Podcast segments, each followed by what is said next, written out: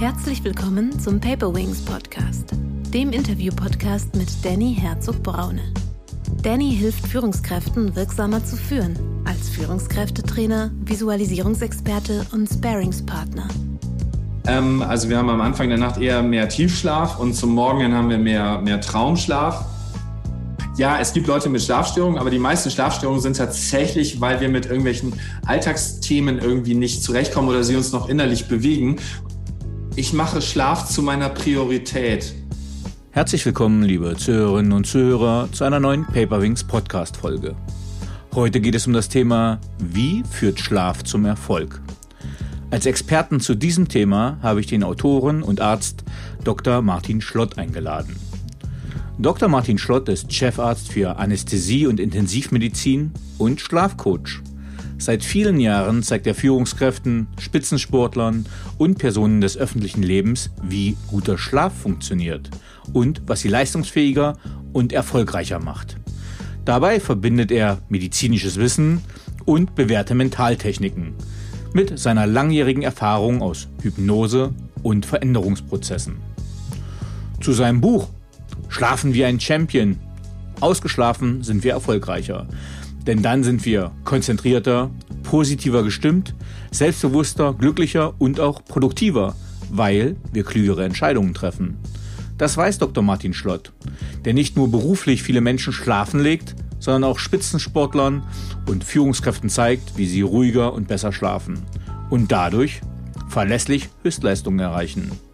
Martin erklärt den Zusammenhang zwischen Schlaf und Leistungsfähigkeit, zeigt uns die Gründe für ausbleibenden oder schlechten Schlaf und weiß, durch welche kleinen Veränderungen unseres Alltags wir unsere nächtliche Erholung optimieren. Herzlich willkommen, lieber Martin. Ja, hallo. Grüß dich. Martin, schön, dass du den Weg in den Podcast gefunden hast. Würdest du dich aber gerne mit eigenen Worten nochmal vorstellen und uns sagen, wie du der Mensch wurdest, der du heute bist? Ja, gerne. Ja, in der Tat, du hast es ja schon gesagt, ich ähm, arbeite im richtigen Leben tatsächlich als Chefarzt für Anästhesie und Intensivmedizin in Bad Tölz und, ähm, und ich bin Schlafcoach und ähm, vielleicht so ein Shortcut in das, was ich jetzt mache und wie ich auch der geworden bin, der ich jetzt vielleicht bin und auf der Bühne stehe und äh, Menschen coache und ähm, natürlich auch im Privatleben erlebbar bin.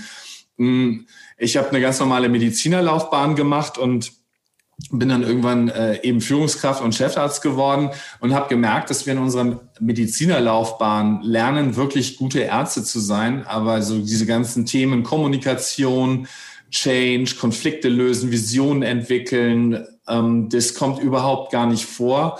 Und, ähm, und damit stoßen wir natürlich irgendwie an Grenzen, wenn wir von der Funktion des rein ähm, fachlich orientierten Arztes eben in eine Führungsposition gehen. Und deshalb habe ich dann äh, zu Beginn meiner Chefarztzeit eben eine Kommunikationsausbildung gemacht, habe eine Mentaltrainerausbildung gemacht. Und das hat mir natürlich im Job irgendwie sehr geholfen, ähm, da wirklich weiterzukommen und, und deutlich besser zu agieren, egal ob das mit Patienten, mit Mitarbeitern, ähm, mit Kollegen und so weiter war. Und ähm, dann habe ich sehr viel äh, Vorträge zum Thema Patientenkommunikation gehalten, was sich aus, dieser, aus diesen Ausbildungen ergeben hat. Und, und immer mal, wenn mich äh, Freunde irgendwie beim Abendessen gefragt haben, was ich da auf den Vorträgen eigentlich mache und ich das erklärt habe, dann haben die gesagt, das ist ja wie Mentaltraining, das ist ja wie Sportler auf Olympia und so weiter vorbereitet werden. Und, ähm, und dann hatte ich, weil wir in Bad Tölz wohnen, halt ähm, auch viel ähm, Leistungssport hier ist, mit Eishockey, Skilaufen und so weiter, hatte ich so die ersten Nachwuchssportler im Coaching und, ähm, und dann habe ich halt irgendwie sehr viel Mentaltraining gemacht, bin weiterempfohlen worden. Und immer wieder, wenn ich mit ähm, eben Sportlern arbeite oder mit Führungskräften, Unternehmern, dann kommt ganz oft so dieses Thema ähm, Leistungsfähigkeit, Energie, ich bin abgeschlagen und ähm, teilweise eben ich schlaf schlecht. Und dann habe ich mich halt mit dem Bereich nochmal deutlich intensiver beschäftigt, weil zum einen habe ich ja natürlich durch, durch die Medizin und die Anästhesie so den Background, glaube ich, ganz gut. Und, ähm, und dann sind eben äh, Schlafstörungen ganz oft, dass Menschen unter Druck stehen, viel zu viel Stress haben, äh, wenn sie im Bett liegen, irgendwie so das Kopfkino angeht. Und dafür sind Mentaltechniken natürlich irgendwie sehr, sehr hilfreich. Und ähm, ja, es ist ein wahnsinnig schönes Gefühl, Menschen helfen zu können, die nicht schlafen können, die wieder schlafen, die wieder ihre Energie spüren, die wieder spüren, wer sie selber sind. Und insofern ist äh, Schlaf tatsächlich jetzt so ein Steckenpferd für mich, wo ich einfach, ähm, glaube ich, sehr viel Gutes weitergeben kann. Und deshalb gab es jetzt auch irgendwann die Möglichkeit, dieses Buch Erfolgsfaktor Schlaf zu schreiben. Ja, super. Also du hast jetzt schon ganz viele Themen aufgemacht, äh, wo wir, wo wir ganz viele Schnittmengen haben, was ich ganz spannend finde. Ähm, als Beispiel, ja, gestern habe ich mich frisch boostern lassen bei einem äh, guten, guten Freund, Dr. Horst Peumann, mit dem habe ich auch mal äh, einen Podcast jetzt schon gemacht und da ging es auch um das Thema Idiolektik, das heißt die Kunst des Zuhörens. Der ist tatsächlich viel in Krankenhäusern unterwegs und schult Ärzte mal auch den Patienten richtig zuzuhören, um eine richtige, gute Anamnese zu machen. Und da habe ich schon gemerkt, dass es in der Ausbildung scheinbar tatsächlich ein bisschen fehlt, diese kommunikativen Kompetenzen, ähm, wie man so ein Gespräch richtig führt. Also finde ich ein ganz wichtiges Thema und äh, es hat natürlich auch gravierende Auswirkungen. Und das nächste Thema, worum es ja auch hauptsächlich in diesem Podcast gehen wird, das Thema Schlaf. Ähm, also ich bin gerade mit einem Psychotherapeuten, machen wir gerade, haben eine Unternehmung, äh, Resilienz Consulting, wo wir Führungskräfte schulen wollen, resilienter zu sein und widerstandsfähiger. Mhm. Und tatsächlich ist, wenn man guckt, dass der Mensch ein biopsychosoziales und spirituelles Wesen ist, auf der biologischen Ebene Schlaf einfach ein Großteil von dem, was ja unsere Lebenszeit auch ausmacht ähm, und wo ganz viel passiert. Und da würde ich gerne wissen, was zeichnet denn für dich einen guten Schlaf aus? Naja, also das Resultat sollte mal sein, dass wir uns ausgeschlafen fühlen, also dass wir morgens aufwachen und, das, und zwar von alleine aufwachen, nicht jetzt irgendwie einen Wecker brauchen, der uns irgendwie rausreißt und dann ausgeschlafen sind, das Gefühl haben, der Tag kann kommen, ich bin meine Energie, ich freue mich drauf, ich habe spannende Sachen vor mir und dann auch wirklich tagsüber merke so, hey, die Dinge gehen mir leicht von der Hand, ich schaffe das, was ich mir vornehme, ich kann konzentriert und fokussiert sein. Natürlich darf ich da auch Pausen machen, hm, aber Leute, die nicht ausgeschlafen sind, die merken eben morgens, dass sie schon schwerer aus dem Bett kommen, sich überwinden müssen, ein hohes Maß an Willenskraft vielleicht aufbringen müssen, um die Dinge zu erledigen, die da irgendwie vermeintlich auf dem Tisch liegen. Und wenn es um den Schlaf an sich geht, um das zu beurteilen, ich meine, wir bekommen es ja nicht wirklich mit. Das ist ja eine hochaktive Zeit, aber wir schlafen ja quasi. Und ähm, guter Schlaf sollte halt eine entsprechende Schlaflänge haben. Ähm, siebeneinhalb bis neun Stunden sind auf jeden Fall zu empfehlen.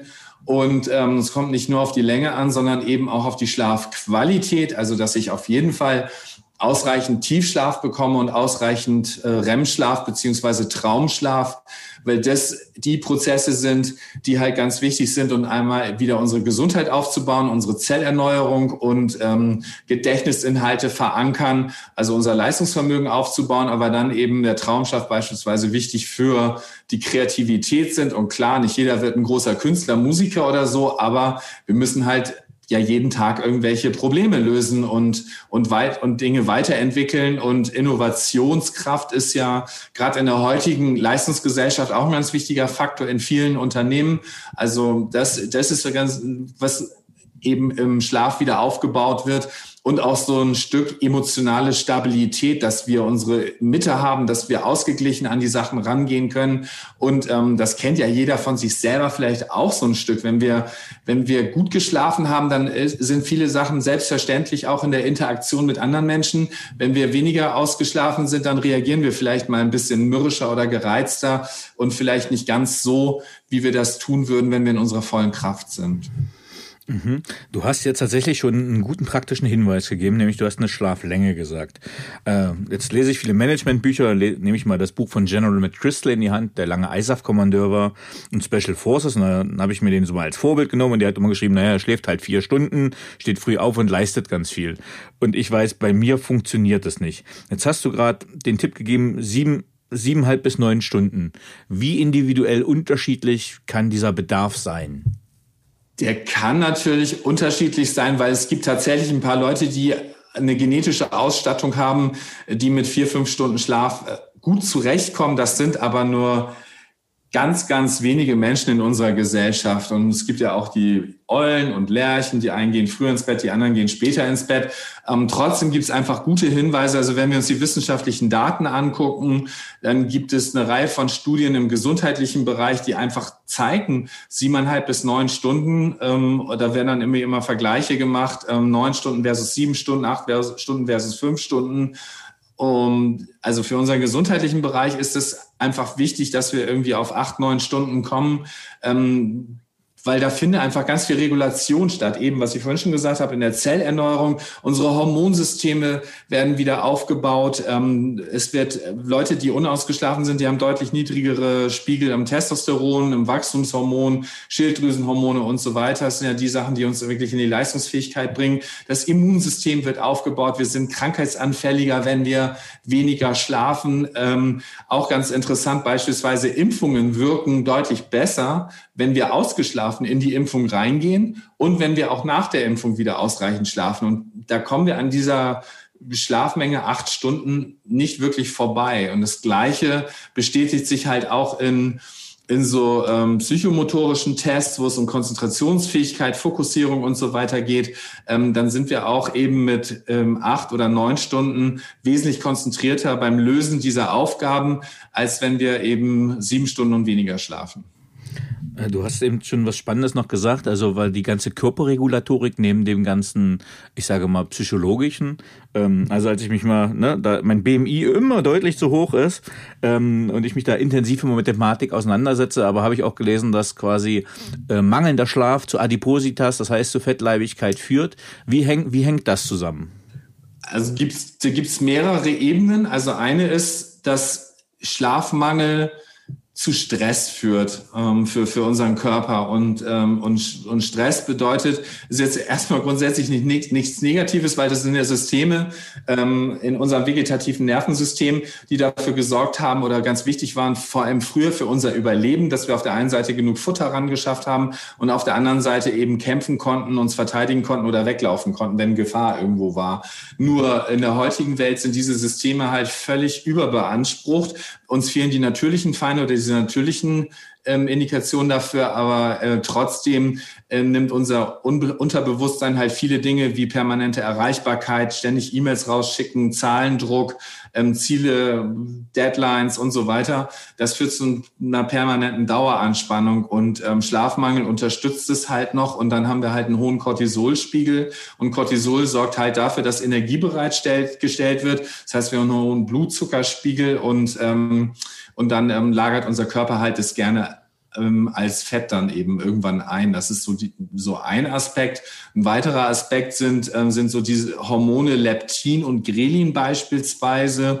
Äh, Leptin zeigt unserem Körper so ein Sättigungsgefühl an. Mhm. Und Grelin ist so ein Appetithormon.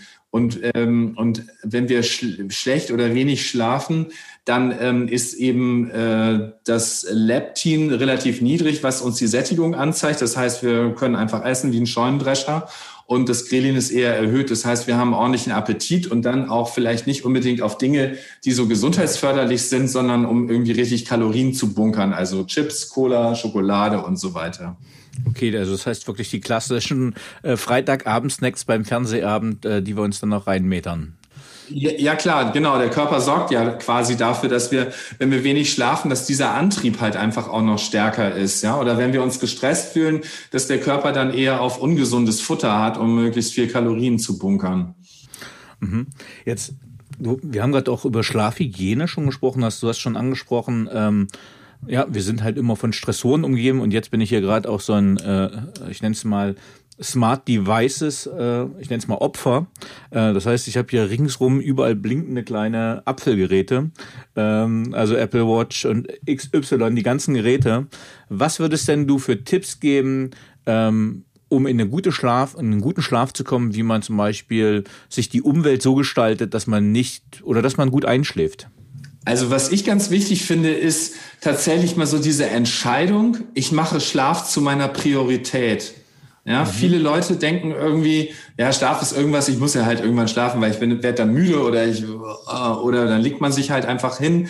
Ähm, aber das ist natürlich irgendwie ein Irrglaube zu denken, wenn ich den ganzen Tag Vollgas gefahren bin und abends natürlich mich auch noch mit allem Möglichen bombardiere und auch meine Gedankenwelt am Laufen halte, dass ich dann einfach schlafen kann. Und, ähm, und in dem Augenblick, wo ich mal diese Entscheidung treffe, Schlaf ist mir wirklich wichtig, weil ich für mich selber zum Beispiel weiß, also mir geht's auch so, wenn ich für mich ist das Schönste wirklich morgens ausgeschlafen aufzuwachen und das Gefühl zu haben, so hey, der Tag kann kommen und ich habe Bock auf die Dinge, die mich erwarten. Ich habe ein paar spannende Dinge zu tun und ich freue mich da drauf und dafür muss ich ausgeschlafen sein und dafür setze ich auch die Priorität, dass ich abends beispielsweise auf 21 Uhr einen Wecker stelle der mir anzeigt, so jetzt ist Zeit runterzufahren, damit du dann in einer Stunde auch wirklich gut schlafen kannst. Und dann ist irgendwie auch völlig klar, dass ich diese ganzen Devices zur Seite lege, dass ich mich wirklich bewusst auf so eine Schlafvorbereitung einlasse, dass der Körper auch das Signal bekommt, hey, jetzt fahren wir langsam runter. Ja, das sind verschiedene Dinge, die ich dann tue. Manchmal lese ich einfach noch was, allerdings wirklich in einem Buch und nicht irgendwie E-Reader oder irgendwas ähm, dann, ähm, dann gehe ich vielleicht noch mal äh, in die Badewanne, also lass mir ein warmes Bad ein. Manchmal mache ich eine Atemübung oder eine Meditation und ich, recht regelmäßig schreibe ich tatsächlich in mein Tagebuch, um einfach ähm, tatsächlich für die Schlafhygiene so eine Gedankenhygiene zu betreiben, einfach tatsächlich das, was mich aufgewühlt hat untertags, was jetzt vielleicht auch noch da ist, was mich vielleicht auch im Schlaf noch oder beim Einschlafen so ein bisschen verfolgen könnte, die Sachen schreibe ich einfach wirklich auf und schreibe dann, ähm, schreib dann auch noch zwei, drei Lösungsideen, was ich am nächsten Tag damit weitermachen kann auf. Und, ähm, und dann richtig den Fokus halt auf was Positives, nämlich einfach zu gucken, ähm, ist ja jetzt auch in aller Munde so diese, diese Dankbarkeitsrituale. Dann schreibe ich tatsächlich auf, was war heute gut, was war ein Erfolgserlebnis wofür bin ich dankbar? Habe ich vielleicht wirklich irgendwie eine schöne Begegnung gehabt, ein tolles Gespräch irgendwo führen können? Äh, was auch immer es ist, da sind der Fantasie ja keine Grenzen gesetzt. Aber damit gehe ich sozusagen von dem Negativen ins Positive. Und das gehört für mich so mit dieser Entscheidung, Schlaf ist meine Priorität, mit dazu, dass ich eine gute Schlafvorbereitung auch durchlaufe.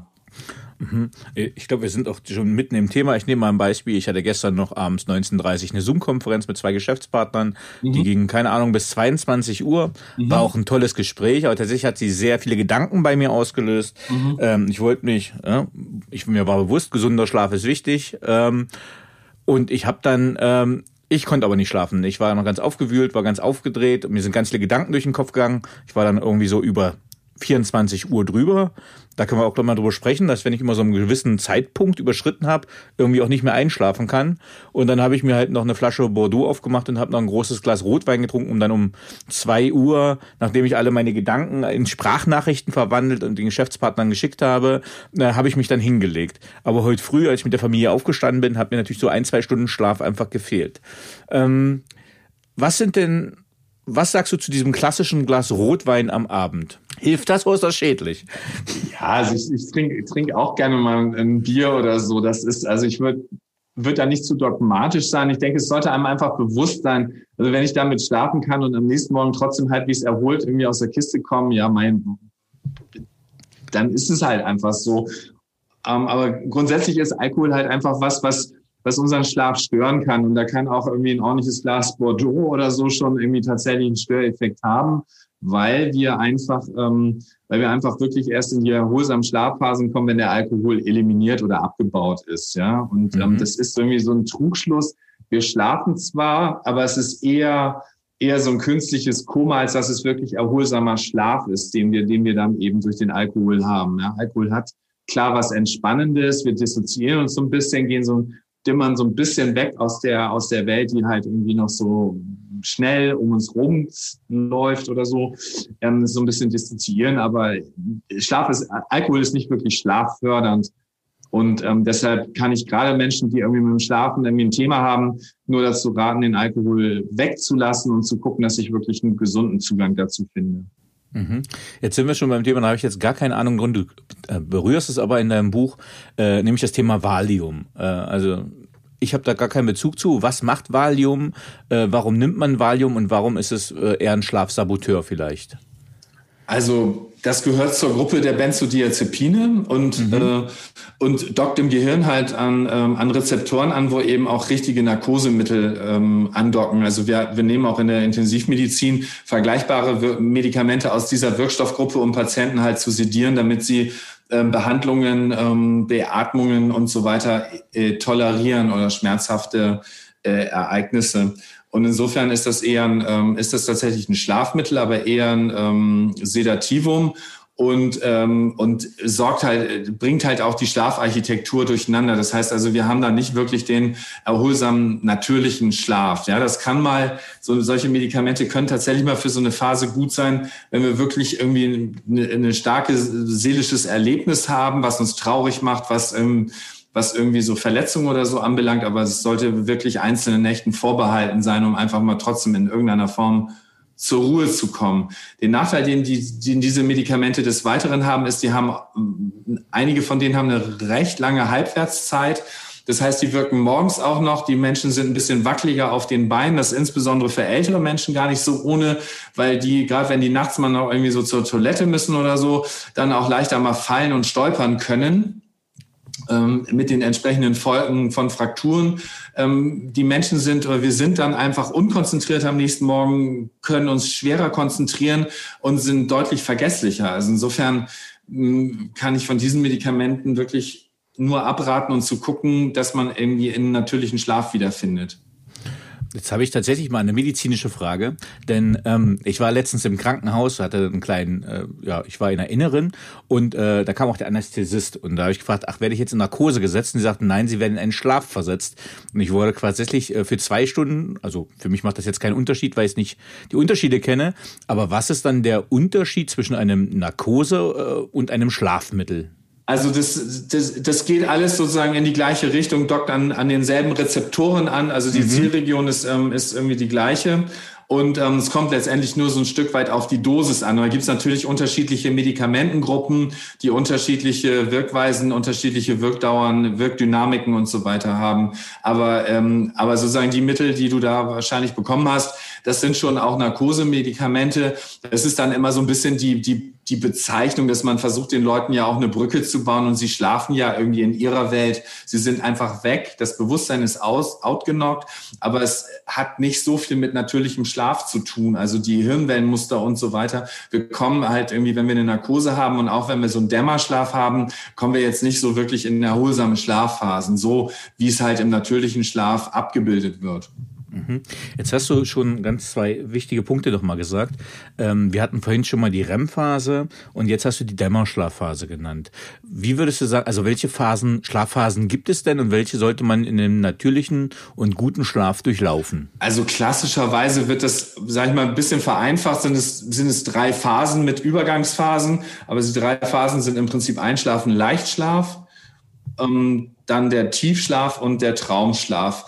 Und Einfach gesagt ist es auch so, dass wir so ein Zyklus ungefähr 90 Minuten dauert, also mit Leichtschlaf, Tiefschlaf, kurz wieder Leichtschlaf und dann Traumschlaf. Und ähm, jede Schlafphase auch etwa ungefähr eine halbe Stunde dauert. Das variiert ein Stück weit im Laufe der Nacht. Ähm, also wir haben am Anfang der Nacht eher mehr Tiefschlaf und zum Morgen haben wir mehr, mehr Traumschlaf.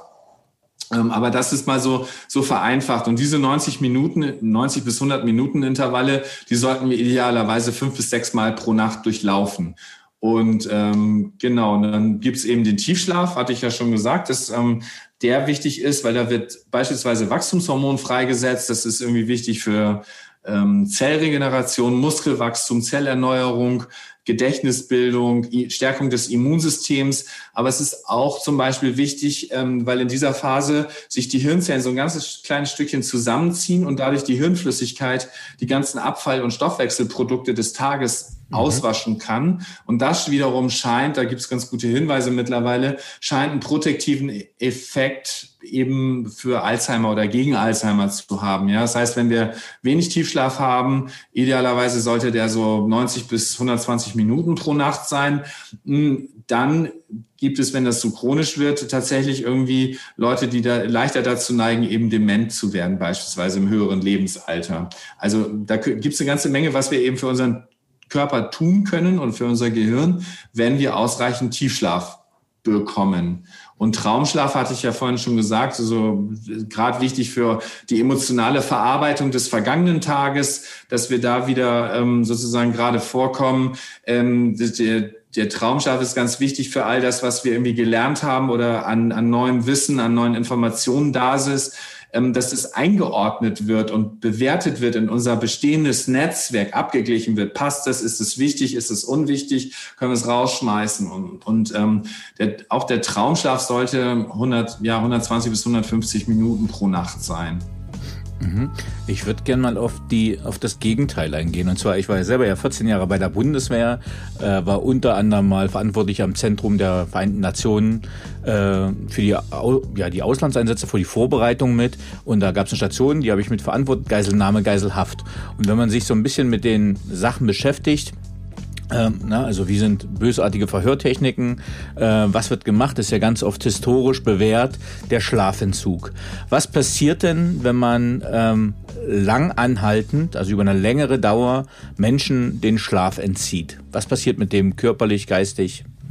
Naja, du hast auf der einen Seite die gesundheitlichen Effekte, also du hast ja schon ein paar Sachen angesprochen, also Diabetes, also Stoffwechselstörungen, Diabetes, Fettleibigkeit, dann ähm, eben neurologische Erkrankungen, Alzheimer, Demenz, Depression, Burnout äh, durch Schlafmangel, aber eben auch Herz-Kreislauf-Erkrankungen, geschwächtes Immunsystem, dann ist unsere Effekt, Infektabwehr schlechter. Ähm, auch ähm, bestimmte Tumoren können leichter sich entwickeln.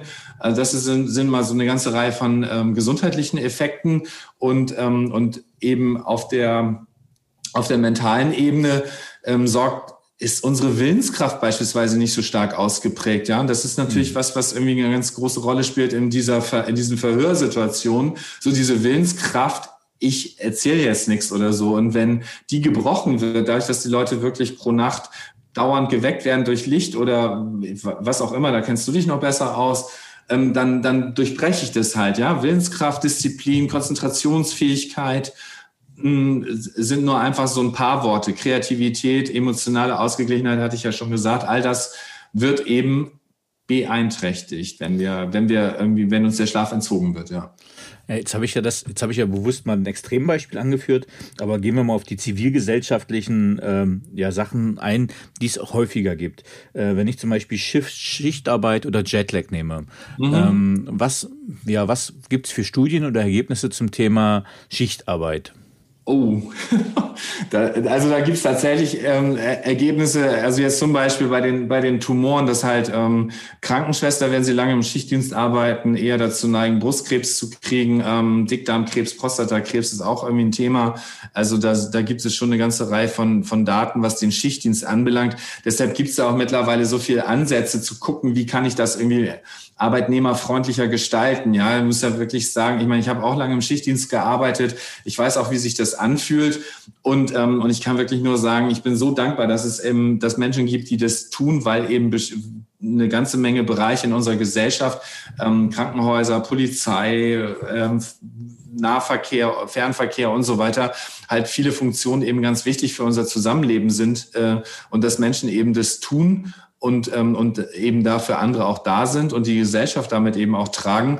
Und auf der anderen Seite müssen wir halt gucken, dass, äh, dass das so arbeitnehmerfreundlich gestaltet wird, dass die möglichst, wie, möglichst keinen Schaden nehmen. Ja? Und ähm, da gibt es so ein paar Ideen dazu, halt zu gucken, ähm, wie die Schichtfolgen sind. Das heißt, ähm, gibt so eine, hat sich ganz gut bewährt, dass auf Frühdienste, Spätdienste kommen und dann irgendwie Nachtdienste versus irgendwie sozusagen ähm, das, ähm, das in irgendeiner Form umzudrehen, dass man irgendwie nach einem Nachtdienst dann irgendwie am übernächsten Tag gleich wieder Frühdienst macht und um diese Shifts im, im zirkadianen Rhythmus halt möglichst gering zu halten. Ja. Und, ähm, und dann gibt's natürlich irgendwie so ein paar Tipps, auch das ein bisschen freundlicher zu gestalten. Wie gehe ich mit Kaffee um? Ja, wenn ich nachts müde bin, habe ich früher auch gemacht, weil ich es nicht besser wusste. Dann haben wir halt morgens um vier oder fünf Uhr auch noch mal einen Kaffee getrunken und haben uns dann gewundert, dass wir uns nicht hinlegen konnten nach der Arbeit. Mhm. Oder dass wir dass wir irgendwie halt voll ins Helle gegangen sind, ähm, statt uns ähm, eine Sonnenbrille aufzusetzen oder beispielsweise gibt's ja mittlerweile die Brillen mit den orangen Gläsern, die das, mhm. Die den Blaulichtanteil rausfiltern. Blaulicht ist das, was im Tageslicht ganz viel drin ist, was unserem Gehirn Aktivität zeigt und äh, und dann irgendwie dazu führt, dass wir eben schlecht zur Ruhe kommen. Wenn wir diese Lichtanteile rausfiltern können, dann gelingt es leichter, nach so einer Schicht auch tatsächlich möglichst erholsam zu schlafen. Das sind so, ein, so einzelne Möglichkeiten. Und ähm, beim Jetlag ist es, ist es halt irgendwie einfach wichtig, wiederum äh, möglichst zügig sich einfach dem Tagesrhythmus ähm, des Ankunftsortes zu verschreiben. Also gucken, dass ich vom Essen, Essensrhythmus und vom Rausgehen ans Tageslicht halt das möglichst, ähm, mich dem möglichst gut aussetze, weil der Körper dann leichter diese, diese Verschiebung auch wahrnimmt. Mhm. Also vielleicht auch nochmal hier ein Lifehack für die Zuhörenden. Ähm, Gerade bei den ganzen äh, technischen Geräten mit Monitoren und Laptops und so, diese Nachtfunktion, die da drin ist, weil ich auch abends viel arbeite, weil das so eine Golden Hour für mich ist, so von, keine Ahnung, von 20 bis 22.30 Uhr arbeite ich super gerne. Ähm, aber wenn man dann diese, diese Blaulichter rausnimmt und dieser Bildschirm sehr gelb wird, also man merkt, wie die Müdigkeit dann kommt und wie einen das wirklich nicht so aktiv und wach hält. Ähm. Ja, wobei da würde ich, da würde ich tatsächlich auch wenn ich dich damit jetzt treffe, noch eine, noch eine Einschränkung machen. Also es ist definitiv sinnvoll, diese Lichtanteile wirklich ähm, rauszunehmen und diesen Nightshift-Modus oder so, wie, wie auch immer heißt, ähm, zu nutzen. Ähm, mir sollte trotzdem bewusst sein, dass alles, was ich an diesen Geräten mache, Internet, Social Media, YouTube und so weiter, hält unser mhm. Gehirn trotzdem aktiv. Okay, Le Lessons learned. Ähm. Und, und, und dann fällt es uns schwerer, sozusagen trotzdem runterzufahren, weil unser Gehirn liebt es, noch eine neue Info, noch eine neue Info, bam, bam, bam, und dann wird jedes Mal Dopamin freigesetzt und, ähm, und wir bleiben irgendwie dran und das merken ja auch viele irgendwie, Mensch, eigentlich wollte ich nur schnell irgendwie noch eine Nachricht nachgucken und schon habe ich wieder eine Viertelstunde an dem Gerät verbracht. Also nur mal so das Bewusstsein dafür schärfen, wie oft habe ich das wirklich in der Hand und schaffe ich das irgendwie, das auch einfach mal, mich davon zu trennen. Mhm. Super, Dankeschön. Ähm, ich hatte letzte Woche ein Seminar bei einer Firma und ich hatte so eine Elevator-Pitch-Übung. Das heißt, die Mitarbeitenden sollten, wenn die im Fahrstuhl mit, dem, mit der Führungskraft stehen, einfach mal ein Anliegen platzieren. Und ähm, eine Mitarbeiterin hat vorgeschlagen, dass man doch eine Couch ins Büro stellen könnte, ähm, was für andere, für hohes Gelächter gesorgt hat. Und ich fand das eigentlich ganz logisch. Warum? Sie wollte gern einen Powernap drauf machen. Und jetzt sind wir in einer preußisch-niederländisch geprägten äh, Gesellschaft, ähm, wo ein Powernap, das heißt ein Kraftschlaf, äh, noch, glaube ich, gesellschaftlich nicht so gern gesehen ist. Was sagst du als Fachmann zu einem Powernap?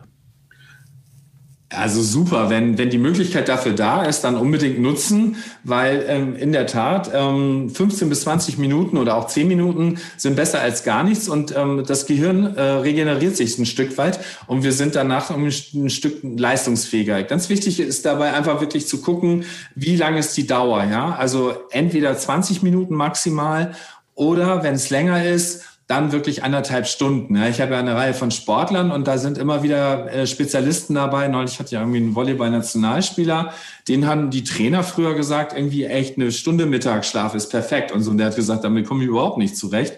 Da komme ich überhaupt nicht mehr richtig in die Gänge. Und dann habe ich ihm das mal erklärt, weil die Gefahr ist halt, wenn wir länger schlafen, dass wir dann tatsächlich auch eben in diese Schlafphasen kommen, die wir vorhin schon besprochen mhm. haben. Dann sind wir vielleicht im Tiefschlaf und dann reißt uns der Wecker raus und dann braucht der Körper einfach wirklich sehr lange, weil der ist ja voll in der Erholung und hat sich halt komplett losgelassen und dann wieder sozusagen in die, in die Leistungsfähigkeit und in die Bewusstheit zu kommen, dauert dann halt einfach, ne? Also wenn ich das, wenn ich länger schlafen will, dann sollte ich anderthalb Stunden Zeit dafür haben. Empfiehlt sich halt gerade für Leistungssportler, Leute, die, die wirklich früh aufstehen, um, um, um da wirklich nochmal so eine, so eine zweite Schlafphase einzuläuten. Ich sollte nur einfach genug Zeit zum Abend hin haben, damit eben auch wieder neuer Schlafdruck entstehen kann aber ideal sind 20 Minuten. Und ähm, ich habe auch, ich auch irgendwie Leute, die haben eine, wenn die kein Sofa im Büro haben oder so, die haben eine Yogamatte. Habe ich selber auch manchmal ähm, oder nutze das manchmal selber und habe mich irgendwann mal äh, hinter meinem Schreibtisch damit irgendwie lang gemacht und dann ist ist irgendwie mein Oberarzt reingekommen und hat nur gesehen, da gucken die Füße aus dem, hinterm Schreibtisch noch vor und hat irgendwie voll Panik gehabt, dass seinem Chef jetzt was passiert ist. Irgendwie total süß eigentlich. Und ich habe nur einen kleinen Powernap gemacht. Also so eine nee. Yogamatte irgendwo hinlegen oder ja, manche suchen sich halt auch irgendwelche anderen Örtlichkeiten in der Keramikabteilung oder so, wo sie sich vielleicht irgendwo anlehnen können, um einfach nur ein bisschen Raum für sich zu haben. Ähm, ja, also tatsächlich, ich will jetzt keine gesellschaftspolitische Diskussion aufmachen, aber bei Ärzten, ich meine, ich weiß, warum ich mir den Job aus vielen Gründen nie ausgesucht habe und nie machen wollte. Mhm. Aber wenn ich gucke, was die an Hochleistungen leisten müssen, unter welcher Konzentration, wie lange die arbeiten müssen, unter welchen Lebens bedrohlichen, also für den Patienten in dem Fall lebensbedrohlichen Situationen, wenn die dann nicht ausgeruht sind. Gesellschaftspolitische Diskussionen, aber ich glaube jetzt gerade in Corona-Zeiten vielleicht auch äh, ein guter Ort, um das mal zu adressieren, dass die Leute Höchstleistungen leisten und ja. Ähm, Absolut. Ja, ja, wir hatten das Thema Powernapping und jetzt ist eine, ich bin Gott sei Dank aus der Phase raus, aber ich habe auch zwei Kinder, äh, die waren auch mal Babys und die haben nachts geschrien. Ähm, das heißt, ähm, und das geht ja vielen Führungskräften so, die ich auch kenne, ne, da geht's gerade los, erstmal Führungskraft, möchten leisten, möchten liefern, ob Mann oder Weib, äh, Mann oder Frau, Männlein oder Weiblein würde ich sagen, ähm, ob Männlein oder Weiblein, ähm, aber die Babys sind nachts wach, die schreien und man kommt immer wieder aus der Schlaf äh, aus dem Schlaf raus. Wie kriegt man das Ganze irgendwie gewuppt? Also die, die, die goldene Lösung gibt's tatsächlich auch manchmal nicht. Das ist ja, also kenne ich ja auch. Und es ist ja wirklich, wirklich herausfordernd. Wir, wir gehen zur Schule, pff, da, da haben wir irgendwie jede Menge Freiheiten oder nehmen sie uns. Wir studieren und haben auch jede Menge Freiheiten. Und, und dann ähm, mit Eintritt ins Berufsleben fängt ja auch so ein Stück die biologische Uhr an zu ticken. Das heißt, ähm, wir, wir denken dann irgendwann über Familiengründung nach und dann kommen auch irgendwann die Kinder und, ähm, und haben das dann irgendwie wirklich total geballt, wo man eigentlich sagen würde, Mensch, warum haben wir denn nicht schon irgendwie fünf Jahre früher geguckt, dass wir, dass wir karrieremäßig irgendwie vorwärts kommen, um dann vielleicht ähm, auch äh, die Früchte ernten zu können und ums, um uns dann vielleicht auch mehr der Familie zuwenden zu können. Aber es kommt eben bei vielen Leuten, gerade wenn wir studieren, kommt das eben alles auf einmal. Also es ist tatsächlich eine herausfordernde Zeit, ähm, Familie und sich gleich, gleichzeitig auch noch karrieremäßig zu etablieren. Ähm, helfen kann, auf jeden Fall irgendwie zu gucken, wo ist der Support um uns rum, ja? Gibt es Familie, die uns unterstützen kann, die uns Sachen abnehmen kann?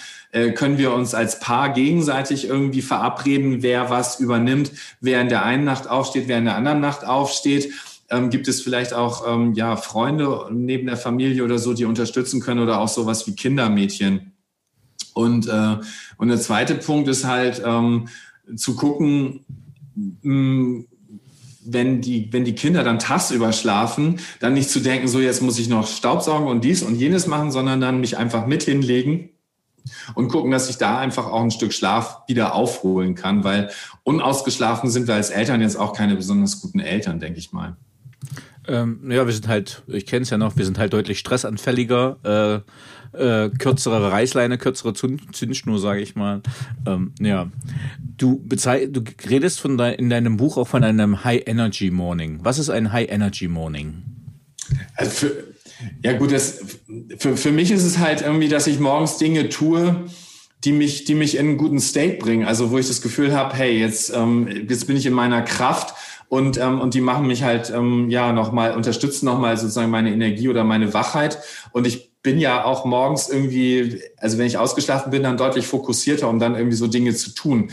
Und für mich gehört auf jeden Fall immer dazu, äh, mindestens zwei Gläser Wasser zu trinken. Mhm. Weil Wasser uns aktiviert unser Kreislaufsystem. Wir schwitzen nachts, ähm, unsere Körperkompartimente, ähm, also beispielsweise Knorpel oder so, die Bandscheiben, Knie, Menisken und so, die, die, ähm, die leben ja nachts davon, dass wir entspannt sind und die sich wieder mit Wasser vollsaugen können. Mhm. Und ähm, wir sind ja, wir sind ja beispielsweise morgens auch ein bis anderthalb Zentimeter größer, als wir abends sind, wenn wir uns ins Bett legen. Ja? Mhm. Und, und dadurch haben wir halt einfach so ein Flüssigkeitsdefizit. Und das können wir einfach schon mal auffüllen. Und, ähm, und wie gesagt, das, das ist für den Kreislauf halt anregend und signalisiert natürlich, wenn ich das häufiger tue, ich nehme auch kaltes Wasser, weil dann muss der Körper Wärme produzieren und Wärme bedeutet Aktivität, also komme ich damit leichter in, in die Gänge.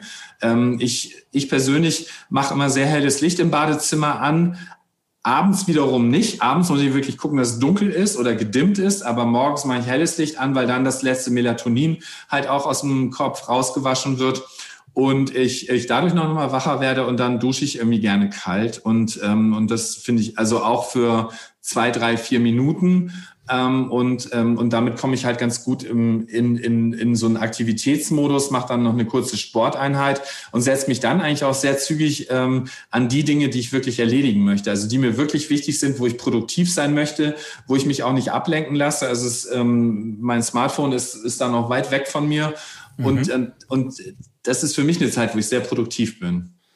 Das heißt, du bist eine Lerche. Ich bin tatsächlich wahrscheinlich eher eine Lerche. Ähm, aber äh, ja, jetzt, wo, wo, du das Thema anschneidest, also es gibt natürlich Lerchen und Eulen, aber es gibt irgendwie viele Menschen, die denken, sie sind Eulen, weil sie abends nochmal oder nachts auch richtig aktiv werden. Aber wenn man die dann im Coaching fragt, dann kommt irgendwie ganz oft, ja, dass sie schon ähm, ab so halb zehn, zehn so einen toten Punkt haben, richtig müde werden und dann gehen sie aber drüber, weil sie noch mit irgendwas beschäftigt sind. Egal, ob das jetzt Champions League gucken ist oder tatsächlich noch ähm, irgendwelche Zahlenkolonnen bearbeiten. Und wenn wir über diesen toten Punkt hinweggehen, dann können wir tatsächlich, das kenne ich bei mir auch, dann können, kann ich auch nochmal zwei Stunden oder so produktiv sein. Du hast es ja vorhin auch so ein Stück weit beschrieben.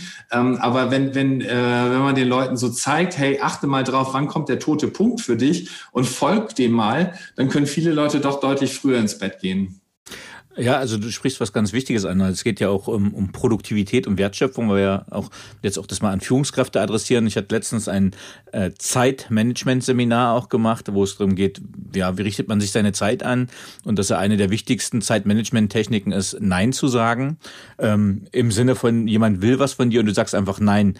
In dem Fall habe ich einen Programmierer gecoacht und ähm, und da haben wir so seine Golden Hour, also seine goldenen Stunden oder goldene Stunde rausgesucht, wo er wirklich im Flow ist, wo er produktiv ist. Und gerade bei so Programmierern, die ja sehr konzentriert an Sachen arbeiten sind und auch natürlich äh, mal rein betriebswirtschaftlich gesprochen ein rares Gut sind, der gesagt hat, naja, von 9.30 Uhr bis 11.30 Uhr, da bin ich richtig schön im Tunnel, da programmiere ich richtig was weg. Und dann kommt halt meine Führungskraft immer und möchte ein Meeting, möchte da eine Zusage, möchte da was. Und dann sage ich, dann sagt er einfach nein. Und dann sagt er, kann ich das? Ich sage, na, sag's ihr doch, saß im Raum. Sagt sie, na klar. Wenn du dann sagst, du bist gerade produktiv, sagt er einfach nein und dann verschieben wir's. Und da war ganz befreiend für ihn. Und ja, ähnlich kenne ich es auch, dass ich sage, okay, ich leg keine Ahnung, ich nehme keine Podcasts vor neun auf, weil vorher mein Gehirn gefühlt noch nicht wach ist. Äh, und 9.30 Uhr bis 11.30 Uhr läuft's gut. Ähm, dann kommt irgendwann die Mittagspause, dann hat man wieder dieses, äh, ich nenne es immer Suppenkoma, ne? wenn man was gegessen hat, dann fährt das System wieder runter. Und so eine Höchstleistungsphase ist dann nochmal so 19.30 bis 22 Uhr. Und dann merke ich aber auch, ich muss, muss runterfahren. Von daher finde ich diese Biozyklen immer ganz wichtig und spannend, um als, als Erfolgsfaktor ja zu nutzen. Und das schließt quasi schon meine nächste Frage an. Dein Buch heißt ja Erfolgsfaktor Schlaf. Aber was bedeutet denn für dich persönlich Erfolg? Ja, das, das, ist, ähm, das ist in der Tat irgendwie, finde ich, ein total spannendes Thema, weil in unserer Gesellschaft, insbesondere in der Leistungsgesellschaft, ja Erfolg oft mit ähm, irgendwelchen Titeln verbunden ist, ähm, mit möglicherweise dicken Häusern, hohen Kontoständen oder schönen Autos, die vor der Tür stehen. Also sind ja sehr viele, das wären ja Habensziele so. Und ähm, darüber, definier darüber definieren wir uns. Ähm, das Interessante ist halt, wenn wir irgendwie, keine Ahnung, ein schönes Auto, von dem wir lange geträumt haben, vor der Tür stehen können, dann, dann ist es eine Woche wirklich irgendwie so ein Hochgefühl und danach flacht das ab und es wird wieder zum Gebrauchsgegenstand. Und so geht das ja mit ganz vielen Dingen. Ja, dann haben wir ein Ziel erreicht. Wir sind, was weiß ich, deutscher Meister geworden. So, das freut uns auch, aber es ist so, buff, ist es auch wieder weg, weil hm. ja, ja, ich deutscher, ja, ich war deutscher Meister, ja, fertig. Und und für mich bedeutet Erfolg noch viel mehr, dass ich die Dinge tun kann, die mir am Herzen liegen, die mir wirklich wichtig sind, wo ich, die ich wirklich gerne tue, wo ich dann eben auch so in so einen Flow-Zustand komme, so wie du das beispielsweise von dem Programmierer erzählt hast. Und wenn ich das erreichen kann, weil ich einfach ausgeschlafen bin, weil ich in meiner Mitte bin und weil ich an, weil ich meine Potenziale nutzen kann, also eine optimale Willenskraft habe, das auch zu tun oder eine gute Motivation, eben konzentriert bin, fokussiert bin, auch sozusagen gedankenschnell bin, um äh, ja, auch ein Stück innovativ zu sein oder kreativ zu sein, weil mir irgendwie schöne Dinge einfallen. Das ist für mich, das sind für mich Erfolgserlebnisse oder das ist für mich Erfolg, weil, weil das, das entsteht aus dem, dass ich das tue, was mir wirklich am Herzen liegt und was ich ähm, eben, was ich vorhin gesagt habe, gerne tue, ja. Ja, Martin, du hast in deinem Buch auch ja Experten befragt und tatsächlich die von mir extrem hochgeschätzte und fabelhafte Friederike Fabricius, die in der vorletzten äh, Paperwings Podcast Folge auch drin war. Ähm, was hast du denn von den ganzen Experten über deren Schlaf und deren Schlafverhalten herausbekommen? Ja, also für mich, für mich war es irgendwie fast so eine Reise, weil ich, wir hatten oder ich hatte die Idee, tatsächlich ein paar ähm, bekannte Persönlichkeiten oder Leute, die so in Extrembereichen unterwegs sind, für das Buch noch zu interviewen als Ergänzung und ähm, wusste aber überhaupt nicht, was daraus er, mich erwartet oder was daraus werden wird, wer, wer überhaupt mitmacht, ähm, wer zusagt und wer dann eben sich auch ein Stück öffnet dafür. Und ähm, was aber so allen gemeinsam war, egal ob das jetzt Peter Maffei oder Tommy Haas oder auch Konstantin Gericke, einem der Gründer von LinkedIn, war, dass alle irgendwie eine ganz hohe Priorität auf dem Thema Schlaf hatten, oder, mhm. und auch ähm, tatsächlich Schlaf irgendwie das ist, was sie sozusagen in ihre Leistungsfähigkeit ähm, bringt, jeden Tag wieder neu und dass sie auch einen Fokus drauf haben, zu gucken, dass sie gut schlafen. Und da waren halt eine ganze Menge interessanter Tipps. Also jetzt Friederike hast du angesprochen, die wirklich sehr bewusst damit umgeht, schon um 6 Uhr das Handy ausschaltet, ähm, klar sagt, ähm, ihr ist wichtig, ausgeschlafen zu sein, dafür geht sie auch gerne früh ins Bett ähm, aber das Schönste ist irgendwie einfach morgens ausgeschlafen zu sein und die Energie zu haben und, und ähm, eben ihre Dinge tun zu können. Also die ist ja auch wirklich äh, extrem fokussiert ähm, unterwegs und auch sehr erfolgreich. Mit dem, und kleine, kleine, kleine Ergänzung und hat fünf Kinder. Also Schlaf, glaube ich, hat sie ja, schätzen gelernt. Absolut ja, faszinierend. Aber die ist halt eine Meisterin im Zeitmanagement ähm, und, und setzt halt auch ganz klare Prioritäten. Das mache ich, das mache ich nicht. Also so dieses Thema Nein sagen Genau, also das, das war total faszinierend. Oder so Konstantin eben, Konstantin Gericke, LinkedIn, der, der eben sagt, man braucht so ein Schlafvertrauen. Und zu wissen, mhm. so, hey, auch wenn ich nachts mal wach werde, irgendwas geträumt habe, mich vielleicht auch hinsetze und den Traum kurz aufschreibe, ich weiß, dass ich wieder einschlafen kann. Ich mache dann kein Licht an, ähm, um nicht irgendwelche, also irgendwie stimuliert zu werden oder mhm. so. Ähm, der weiß, ich muss rausgehen, ich muss Tennis spielen, wandern, Tageslicht tanken, um abends eben beispielsweise gut schlafen zu können ähm, Peter Maffei oder Alexander Herrmann, die irgendwie einen großen Wert auf Sport legen, sich auspowern und wissen, dass es ähm, wichtig ähm, fürs Schlafen ist oder auch so ein, äh, Wolfgang Gleikermoser, den, den kennt man jetzt in Bayern besonders gut, der ein Morning äh, äh ist, Bayerischer Rundfunk, Morning genau. Show macht und der halt jeden Morgen irgendwie um vier Uhr, glaube ich, aufsteht und, und aber sagt, ey, ich liebe meinen Job, ich will das machen, also dafür muss ich halt auch gut schlafen, dafür, weil ich so früh raus muss, muss ich halt abends auch gucken, dass ich ins Bett komme, der halt ähm, echt viel Geld für sein Bett ausgibt, der guckt, dass seine Wohnung wirklich dunkel ist, damit er schlafen kann, damit er eben seinen Job gut machen kann. Also so, so weil er den liebt und, und, und Bayern sozusagen in den, in den Tag begleitet. Und ähm, das, das fand ich irgendwie, also wunderschöne Geschichten irgendwie, die sich daraus ergeben haben und jetzt für mich halt das Buch ein ganzes Stück lesenswerter einfach noch machen. Ja, also äh, ich wohne ja nun auch seit 20 Jahren in Bayern und Volker Leikamoser ist tatsächlich einer, äh, der einen sympathisch in den Tag trägt. Diese Super, ganz oder? aufgedrehten, also. ja, diese ganz aufgedrehten, die sind mir einfach zu aufgedreht. Das kann ich nicht nachvollziehen, äh, wie man um 5 Uhr schon so gut gelaunt sein kann. Aber tatsächlich, Volker Leikamoser hat mich oft begleitet auf längeren Fahrten zu meinem Standort hin, äh, der sehr angenehm ist. also ein tolles Beispiel. Ähm, ja, sehr schöne Beispiele. Wem würdest du denn dein Buch Erfolgsfaktor Schlaf empfehlen? Ja, allen Menschen, die, die ein Stück mehr über den Schlaf wissen möchten, einfach mal so, die ein paar gute Geschichten irgendwie lesen wollen, jetzt durch die Gespräche mit den, mit den äh, bekannten Persönlichkeiten und äh, ja, sind auch eine ganze Menge Coaching-Geschichten von mir drin. Und natürlich dann eben Menschen, die wieder gut schlafen wollen, die ein bisschen was über den Schlaf lernen wollen, um auch ein neues Bewusstsein dafür zu bekommen und dann eben auch Leistung bringen zu wollen. Ja, es ist, äh, ist ja, ist ja auch so. Also gibt ein paar ganz schöne Studien aus dem, aus dem Leistungssportbereich, wo man eben mit Basketballspielern oder Tennisspielern die Schlafdauer irgendwie variiert hat. Einmal hat man sie halt ganz normal aufstehen lassen, dann haben die irgendwie, ich glaube, so sechseinhalb Stunden ungefähr geschlafen und dann hat man sie eine Weile einfach so lange schlafen lassen, wie sie wollten. Dann war man irgendwo über acht, achteinhalb Stunden, glaube ich. Und, ähm, und die Ergebnisse waren total faszinierend. Das heißt, ähm, die hatten eine deutlich bessere Sprintfähigkeit. Die Genauigkeit bei den Aufschlägen im Tennis war deutlich besser. Die ähm, Drei-Punkte-Würfe waren mehr bei den Basketballern und sie haben auch weniger Foulspiele begangen. Und ähm, wenn ich mir mhm. jetzt angucke, was steckt denn dahinter, dass ich diese Leistung so gut bringen kann, dann sind es ja wieder Faktoren wie Motivation. Also ich habe richtig Bock drauf, was ich da mache. Ich, ähm, ich bin konzentriert, die Koordination ist ist, äh, ist im Optimalbereich und auch sowas wie Handlungsschnelligkeit, Reaktionsvermögen. Weil wenn ich, wenn ich nicht richtig ausgeschlafen bin, sieht man ja auch immer wieder bei Fußballspielern beispielsweise, die dann so einen Tick zu spät kommen vom Timing her und dann tatsächlich ein Foulspiel begehen, statt den Ball zu erwischen und dann mhm. vielleicht auch eine gelbe oder rote Karte kassieren. All das sind irgendwie so Faktoren, die ich mit gutem Schlaf positiv beeinflussen kann.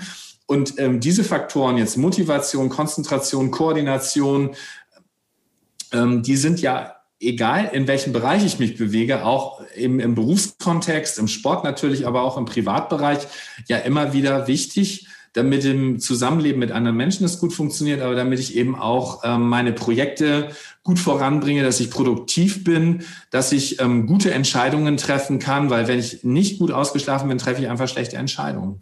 Mhm. Sehr schön. Ähm, und jetzt für unsere Zuhörenden vielleicht nochmal eine kompakte Antwort. Wie erreiche ich guten Schlaf? indem ich tatsächlich Schlaf zur Priorität mache, dass ich mich auch mal erinnere, wie sind wir Menschen wie sind wir eigentlich programmiert? Und wir sind ähm, sehr stark auf den Rhythmus der Sonne programmiert. Ja, das heißt, die Menschen früher, wir haben leider immer noch ein Steinzeitgehirn. ähm, nur die Umwelt ist halt deutlich komplexer geworden. Aber die Menschen früher sind mehr oder weniger mit dem Rhythmus der Sonne eben morgens wach geworden, mit dem Sonnenaufgang und abends irgendwann wieder müde geworden. Heute haben wir das Problem, dass viele durch den Wecker schon vorm Sonnenaufgang geweckt werden und abends nochmal der Tag auch durch künstliches Licht verlängert wird und wir untertags wenig im Tageslicht sind und, ähm, und uns auch wenig bewegen. Also an der Stelle der Tipp mal zu gucken, wie haben die Menschen früher gelebt. Das heißt zu gucken, dass ich morgens irgendwie Tageslicht tanken kann, weil das ist ein aktivierendes Licht auch für unser Gehirn, dass ich abends auch nochmal so 10, 15, 20 Minuten Tageslicht tanken kann.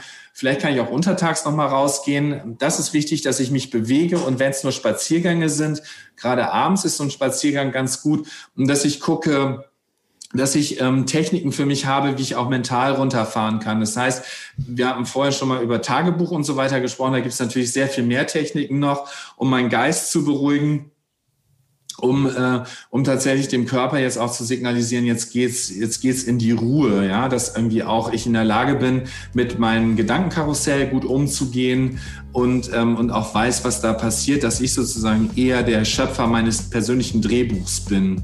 Das finde ich so ganz wichtige Punkte. Super, vielen lieben Dank. Jetzt hätte ich noch ein paar persönliche Fragen. Da mal los. Ähm, auf welchen beruflichen Fehler oder Erfahrungen hättest du gerne verzichtet? Also im Nachhinein muss ich sagen, waren tatsächlich ein paar Bruchlandungen dabei, die aber jedes Mal einen positiven Effekt hatten im Sinne von, dass ich gemerkt habe, okay, so funktioniert's nicht, ich muss mir eine neue Strategie überlegen. Ähm, also hat, hat irgendwie so ein Stück weit auch die Frustrationstoleranz vielleicht erhöht. Und insofern waren selbst Negativerlebnisse für mich jedes Mal auch wieder Dinge, die, die mich irgendwie auch neu aufgestellt haben und mit denen ich auch bewusst umgegangen bin, so schmerzhaft sie manchmal waren. Also ich habe früher zum Beispiel vom Musikmachen gelebt während des Studiums mhm. und ähm, und bin dann aus einer Band, die ich mit meinem Bruder zusammen aufgebaut habe, bin aus dieser Band entfernt worden quasi. Und das war damals wirklich schmerzhaft, weil, weil wie gesagt, eine extrem hohe Identifikation war. Ich äh, fand Musik toll, ich wollte, hatte irgendwie so diesen Rock'n'Roll-Traum. Wir haben damit ganz gut Geld eine Weile verdient und plötzlich hat jemand, haben mehrere Leute gesagt so, pff, buff, ist nicht mehr. Und dann stand ich irgendwie da und war natürlich irgendwie tief enttäuscht, traurig, frustriert getroffen und ähm, und interessanterweise hat sich, weil ich die ganze Zeit halt Musik und Medizin parallel gemacht habe, was schon ziemlich anstrengend war und dann ähm, und dann ist plötzlich aus wie durch Zufall äh, meine Doktorarbeit auf mich zugekommen also kurz danach, ich hatte dann nochmal Angebote in anderen Bands einzusteigen, weil ich Keyboarder war. Davon gab es nicht so viele. Und, ich hatte plötzlich gar kein Interesse mehr an der Musik, sondern habe gesagt, hey, Medizin, das verfolge ich jetzt einfach mal. Vielleicht war das so ein Wink des Schicksals. Und deshalb ist sozusagen aus einer frustrierenden Entscheidung tatsächlich was ganz, ganz Tolles Neues erwachsen, weil ich habe eine tolle Doktorarbeit gemacht. Dadurch sind irgendwie Aufenthalte in den USA äh, entstanden, was mir wahnsinnig viel gegeben hat und, ähm, und was mich dann sozusagen, was auch die Weichen in meinem Lebensweg so ein Stück neu gestellt hat. Ja, das Leben zeigt uns schon, wo es das hinhaben will. Ne? ähm, auf welche berufliche so zulassen? Äh, ja, ja, ja. Ich äh, erlebe das gerade an ganz vielen, äh, gerade als Coach erlebe ich das an ganz vielen Stellen ganz einfach, dass das Leben einen so voll einen umwirft aus ganz vielen Positionen, aber sich dadurch einfach ganz tolle neue Möglichkeiten entwickeln und deswegen ist die Krise tatsächlich oftmals eine Chance. Das ist, das ist tatsächlich auch was, was im ähm, Schlafcoaching ganz wichtig ist, weil ähm, ja, es gibt Leute mit Schlafstörungen, aber die meisten Schlafstörungen sind tatsächlich, weil wir mit irgendwelchen Alltagsthemen irgendwie nicht zurechtkommen oder sie uns noch innerlich bewegen. Und deshalb äh, ist genau das auch ganz oft irgendwie so Thema bei mir. Wo will ich eigentlich wirklich hin? Was sind meine Ziele? Weil viele Menschen da im Widerstand leben und dann eben auch solche Winke des Schicksals gar nicht so richtig annehmen können oder damit umgehen können und das auch als Chancen betrachten können. Und, und, und wenn, wenn, wenn dieser Hebel aber umgelegt ist, dann ist Schlafen überhaupt gar kein Thema mehr. Dann geht das wieder völlig selbstverständlich. Ja, super. Äh, wir könnten, das wäre aber eine extra Folge, du bist ja auch Hypnose-Coach, aber das Fass machen wir nicht auf. Ähm, aber das wäre natürlich auch noch ein spannendes Thema. Ähm, auf welche berufliche Leistungen bist du besonders stolz? Also was, was tatsächlich wirklich irre war, war, war diese Doktorarbeit, weil wir, weil, weil wir in der, in der Grundlagenforschung unterwegs waren damals und und äh, wir ähm, auf T-Lymphozyten ist ja eine unserer wirklich wesentlichen Abwehrzellen oder Immunzellen, die jetzt ja auch wieder in aller Munde sind, weil mhm. eben durch Corona geht es ja auch viel ums Immunsystem. Und weil wir eben auf äh, T-Lymphozyten der Maus ähm, einen ganz bestimmten Rezeptor nachweisen wollten, der bestimmte Schutzeffekte für Zuckerkrankheit hatte. Und, mhm. ähm, und wir haben den tatsächlich mit einer aufwendigen Strategie dann tatsächlich innerhalb von einem Jahr mit diesen ganzen Experimenten, die dazugehörten, ähm, eben entdecken können. Und das war wirklich ein Highlight, als ich da irgendwie spät abends im Labor war und plötzlich war der da. Also leuchtete halt in den Testverfahren, die wir, die wir da gemacht haben, auf. Und es war auch ganz klar, dass es der war. Die ganzen Kontrollen waren positiv. Und das war ein mega, mega Erlebnis. Ähm, natürlich später Chefarzt zu werden, das, das war natürlich auch irgendwie toll, weil ich damit gar nicht gerechnet hatte und das wirklich ein Highlight. Highlight war. Und dann tatsächlich auch nochmal so zu entdecken, ich kann auf die Bühne gehen, ich kann Menschen auch ähm, ein Stück Inspiration geben, über neue Themen nachzudenken, was Menschen Freude und ähm, neue Ansätze für ihr Leben gibt. Und ähm, das war auch nochmal so ein Highlight, so diesen da, da in die Sichtbarkeit zu gehen. Ja, sehr cool. Ähm, welche Fähigkeit bzw. Fertigkeit möchtest du gerne haben, die du noch nicht hast? Also ich würde gerne irgendwie fliegen können, also Flugzeuge fliegen können. Und ich würde gerne Gedanken lesen können, noch besser, als ich es jetzt schon kann. Okay, das wäre der dritte Podcast. Na, alles klar. Ähm, Gehe ich nicht drauf ein, sonst kriegen wir den Sack nicht zu hier mit dem Podcast. Welche, welche drei Bücher haben dich am meisten geprägt bzw. dein Leben beeinflusst? Also ein Buch, was ich, was ich weiß, bestimmt früher als Jugendlicher sieben, acht Mal gelesen habe, war Robin Hood. Mhm. Weil ich fand irgendwie so diesen Zusammenhalt und dann das Kämpfen für die gerechte oder gute Sache, ähm, das fand ich, fand ich irgendwie mega inspirierend. Ähm, dann später war es ein Buch wie von Hermann Hesse beispielsweise Nazis und Goldmund. Ähm, Finde ich einen ganz kunstvollen Roman, wo es sehr viel um philosophische Ansätze geht, ähm, die sich auch irgendwie sozusagen, die man auch so für sein eigenes Leben mitnehmen kann oder integrieren kann, aber sehr kunstvoll als Roman geschrieben. Also für mich zumindest. Ich, ich also fand ich ein sehr ansprechendes Buch, was mich auch irgendwie so sehr geprägt hat oder viele Fragen, die ich mir gestellt habe, die sind dadurch erst irgendwie gekommen und dadurch bin ich natürlich auch selber so auf die Suche gegangen und ähm, und was ich so jetzt, also was mir jetzt noch einfällt, wäre beispielsweise ähm, Start with Why von Simon Sinek. Mhm.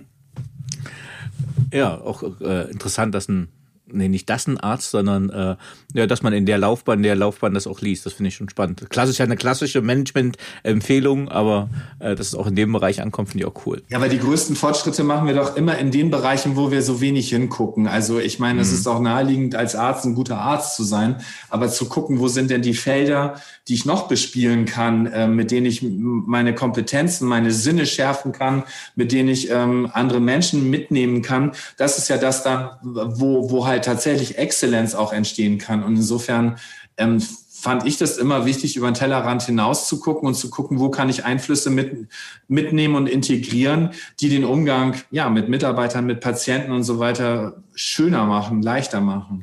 Naja, ich, ich, ich, äh, ich finde es in dem Punkt interessant, wenn einer, glaube ich, das größte Why oder den größten Purpose hat, dann ist es ja eure Berufsgruppe. Ich meine, äh, ihr erlebt es ja tagtäglich, äh, den Purpose, das Why, warum mache ich das, den Zweck und ihr seht ja in der Regel auch äh, sofort die Ergebnisse des Ganzen deswegen. Ähm, aber cool. Ähm, wer waren die drei Menschen, die den größten Einfluss auf deine berufliche Entwicklung hatten?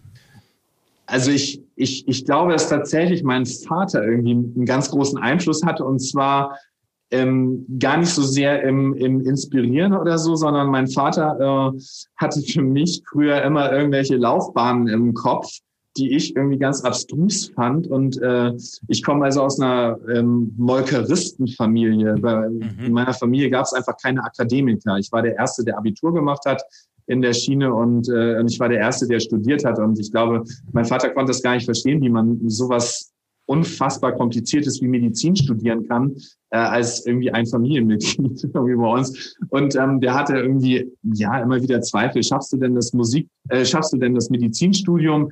Äh, mit Musik kannst du kein Geld verdienen ähm, und bei der Doktorarbeit. Und das war jedes Mal Antrieb für mich, irgendwie so meinem Vater zu zeigen, so, hey, guck mal, es geht. Mhm. Es geht. Also selbst ein Molkeristensohn, also ein, Realsch ein Realschüler, ich war ja auch Realschüler, habe erst später Abitur gemacht, ähm, kann Medizin studieren, kann Arzt werden und kann, ähm, kann auch eine Doktorarbeit erstellen. Und ähm, das war wahrscheinlich für mich tatsächlich so ein Antrieb, ihm das zu zeigen. Mein, mein Doktorvater, ich habe ja schon von der Doktorarbeit erzählt, das war auf jeden Fall auch eine sehr prägende äh, Figur für mich, weil durch diese Doktorarbeit und durch den Glauben, den der an mich hatte, irgendwie ganz viele Türen aufgegangen sind. Unter anderem, dass ich eben in den USA äh, Medizin lernen konnte, durch die Kontakte, die sich dann ergeben haben. Und ich war ja später auch als Assistenzarzt nochmal drüben und da sind irgendwie viele Türen aufgegangen und ähm, und ich habe ja durch beispielsweise einen Freund, der der im Musikbusiness irgendwie sehr etabliert ist, der mir da irgendwie, der mich da immer wieder unterstützt hat, auch durch die richtigen Fragen. Ähm, das waren schon so Leute, die irgendwie gute Leitplanken ge geschenkt haben. Ja. Super. Ähm, was möchtest du am Ende deines Lebens von dir sagen können, erreicht zu haben? Dass ich tatsächlich meine Träume gelebt habe, dass ich so gut es geht wahrhaftig gelebt habe. Ja, ich glaube, dass, dass, dass ich mir nichts verboten habe oder irgendwie ähm, irgendwo aus, keine Ahnung, aufgrund von irgendwelchen Glaubenssätzen oder so irgendwas nicht gemacht habe. Klar sind wir uns dessen immer nicht, manchmal nicht so ganz bewusst, aber tatsächlich so eine Wahrhaftigkeit zu haben, das, ähm, daran arbeite ich jeden einzelnen Tag. Schön. Hast du ein Lebensmotto? Und wenn ja, wie lautet es? Also mir ist vor tatsächlich vor zwei, drei Jahren, kennst, kennst du den Film Beggar Vance? Ist das mit Will Smith irgendwas? Ja, genau. Ja. Ähm, und ich, ich muss jetzt gerade mal überlegen, genau, der hat, der hat irgendwie so sinngemäß ähm, gesagt, er war ja quasi der Coach für den, äh, für den Matt Damon. Ähm, du kannst das Spiel nicht gewinnen, du kannst das Spiel nur spielen.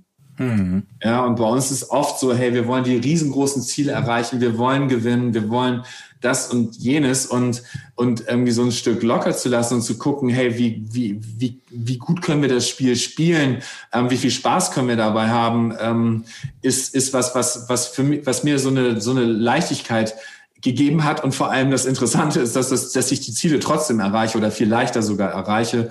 Und das ist auch was, was im, im Coaching wahnsinnig hilfreich ist. Gerade wenn ich wenn ich so mit, mit Fußballern arbeite, ja, dann, dann ähm, haben die ein schlechtes Wochenende, spielen den Samstag schlecht, dann hocken sie auf der, auf der Bank und dann werden sie vielleicht nochmal eingewechselt und ähm, liefern dann auch nicht ihre beste Leistung an, sind schon, sind schon irgendwie gekränkt und fühlen sich zurückgesetzt und dann setzt die Trainer die vielleicht auch noch ähm, beim nächsten Mal ähm, im Stadion auf die Tribüne und ähm, und die wieder anzukoppeln an dem, warum sie eigentlich mal Fußball angefangen haben zu spielen, nämlich einfach aus Spaß am Spiel, als Spaß am Ball. Ähm, Start of why, ja. Das hilft vielen, mhm. wirkt, ja genau, da schließt sich der Kreis dann aus so ein Stück. Das hilft vielen wieder so eine Lockerheit zu kriegen, dass sie sich dann im Training wieder zeigen können und dann wieder auch irgendwann erkannt werden vom Trainer, wahrgenommen werden und dann auch wieder spielen. Und das, ähm, das finde ich ganz spannend, einfach so, um eine Leichtigkeit reinzukriegen, dieses Spaß am Spiel versus ähm, krampfhaft ähm, so die Ziele zu erreichen. Super. Vielen, vielen lieben Dank. Vielen Dank, Martin, für dieses äh, ja, sehr kurzweilige und unterhaltsame Gespräch. Danke, dass du Gast im Paperwings Podcast warst. Ja, so schnell geht das. Danke für deine schönen Fragen. Also du hast es ja auch gut, äh, gut geführt, das Gespräch. Dankeschön und tschüss. Und tschüss, mach's gut. So, liebe Zuhörerinnen und Zuhörer, ich hoffe, Ihnen hat dieser Podcast gefallen. Wenn er Ihnen gefallen hat, hinterlassen Sie gerne ein Abo, eine positive Bewertung und empfehlen Sie diesen Podcast weiter. Bleiben Sie gesund. Mit besten Grüßen, Ihr Danny Herzog Braune.